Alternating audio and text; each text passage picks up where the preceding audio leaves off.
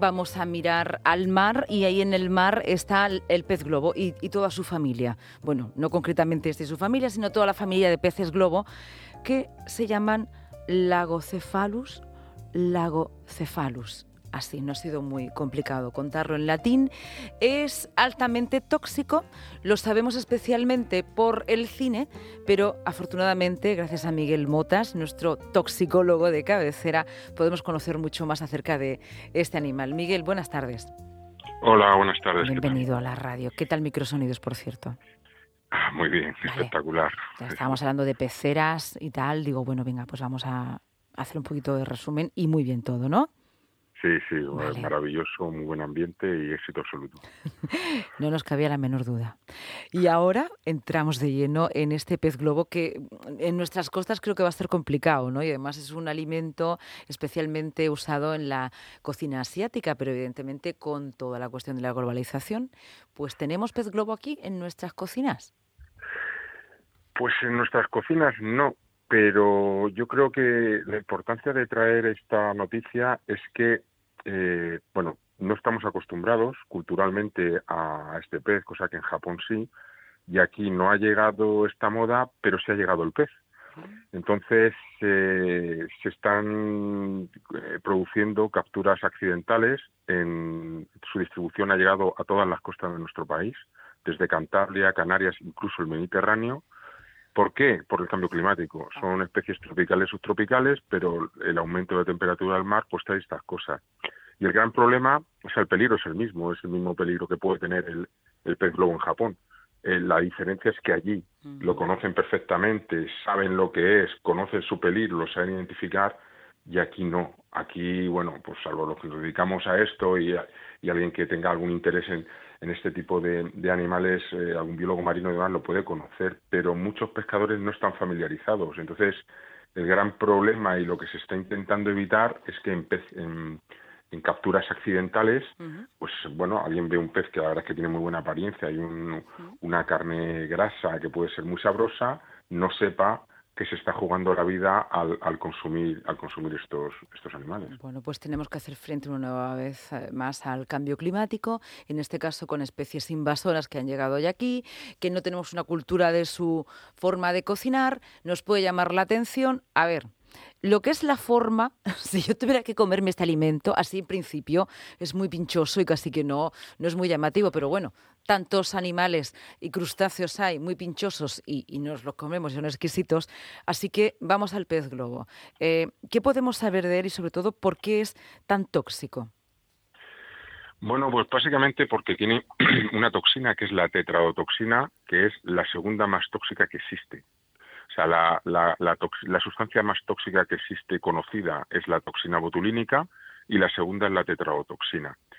Eh, esto, mm, poniéndonos así un poco, poco crudos, es una muerte horrible porque bloquea los canales de sodio. Sabes que la conducción nerviosa se produce por un movimiento del, sodio y el potasio en las membranas neuronales, en los nervios. Entonces, este bloquea los canales de sodio, con lo cual hay una parálisis eh, muscular y por lo tanto de músculos respiratorios de esta, de esta musculatura. Entonces, pues te vas produciendo una parálisis, baja la tensión, te vas asfixiando porque los músculos respiratorios no funcionan y todo eso sin perder la conciencia. Y lo peor de todo esto es que no hay antídoto. O sea, no hemos conseguido y, bueno, se lleva muchos años trabajando en esto y no existe antídoto conocido. Incluso eh, no se sabe muy bien de dónde viene esa toxina. Yo, cuando empecé a estudiar toxicología en la carrera, eh, se pensaba y se daba por hecho que la sintetizaba el propio pez. Y ahora últimamente se está demostrando que no, que tiene que ver algo con bacterias. No se sabe muy bien si son bacterias que tiene el propio animal o que, o que las adquiere al alimentarse de otros organismos inferiores. Y esas bacterias son que, las que dan la capacidad de sintetizar esta tetradotoxina que el animal acumula, pero no la sintetiza él. Y así estamos, es decir, ahora mismo hay una, un desconocimiento de, de dónde viene exactamente la toxina, pero vamos, lo que sí es cierto es que vamos, es, de las estrellas, es decir, la, la, segunda sustancia más tóxica que existe. Vale, ya sabiendo esto, esto sería algo que, nos serviría para, eh, bueno, pues habiendo un montón de peces, estando la sardina, porque ir al pez globo, pero vale.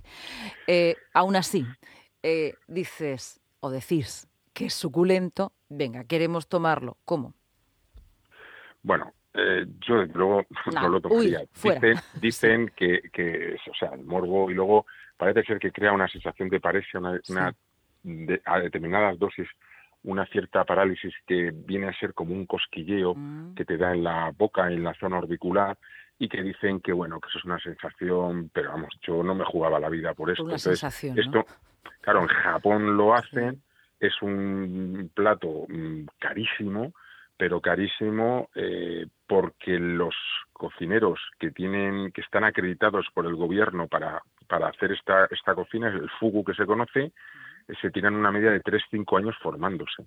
Esto es una sustancia incolora, eh, no se va con la congelación, no se destruye por el calor, ni por la cocción, ni por nada. Entonces, ellos tratan el, animal donde más se acumula es en hígado, también hay algo en músculo, entonces tienen que viscerarlo de una manera, eh, bueno, de alta cirugía, digamos, cirugía de precisión, para que no haya ninguna rotura y que nada de la toxina pueda pasar al músculo y que el músculo quede en cantidades lo suficientemente bajas para que ese no sea el último plato que tomes en tu vida. Y aún así, nada está exento de riesgo. Como bien sabes, en temas biológicos las matemáticas no se cumplen. Es decir, depende mucho del tamaño del animal, de su ciclo reproductivo, de lo que haya comido, incluso de tus condiciones, ¿no?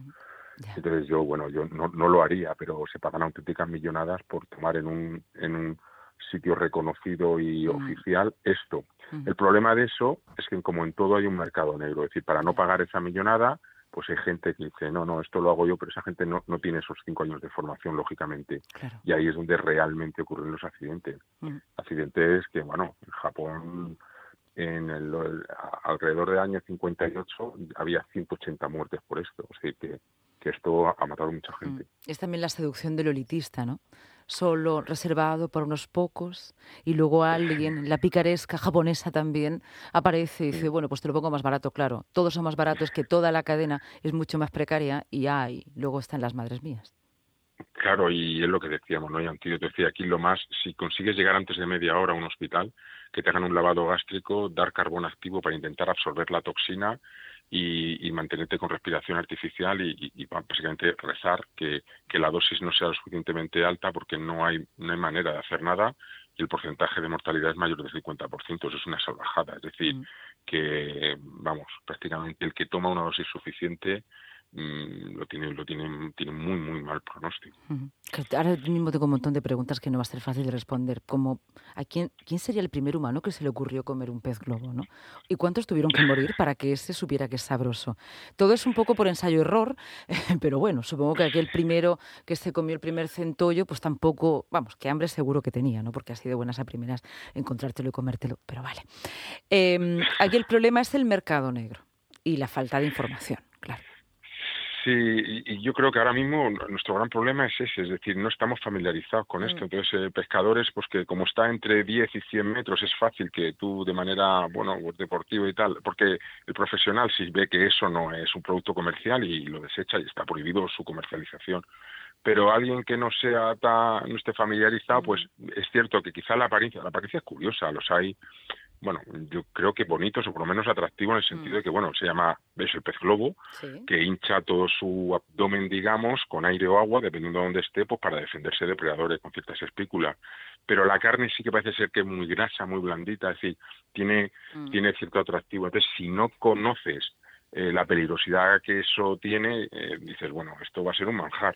Y claro, es, eh, es una lotería. Es posible que su alimentación haga que no tenga suficiente toxina, pero como la tenga, eh, vamos, he estado leyendo, ha habido capturas en Canarias, incluso Ibiza, Denia y demás, donde han hecho análisis el Instituto Oceanográfico y han, encontrado eh, cantidades de, tetradotoxina enormes, ¿no? Entonces, pues hay que tener muchísimo cuidado y nunca nunca probar esto. Pues mejor verlos ¿eh? de, lejos, en documentales. Hay mucho mm. para comer y, y saborear en, en nuestra tierra, en nuestro mar. ¿eh? Eh, dejamos el, el, pez globo eh, vivir tranquilamente y sobre todo, eso sí, ojo a lo que nos comemos y la procedencia de donde lo adquirimos. Miguel Motas, muchas gracias. Gracias a vosotros.